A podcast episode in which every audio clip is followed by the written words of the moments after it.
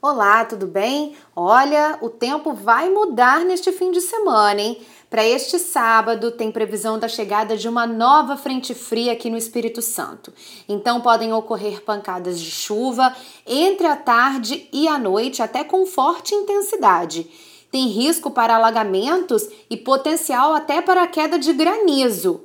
No domingo, as instabilidades associadas à frente fria favorecem a formação de muitas nuvens.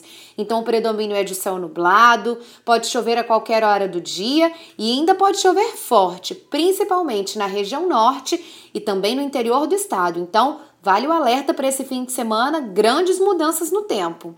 Até segunda-feira.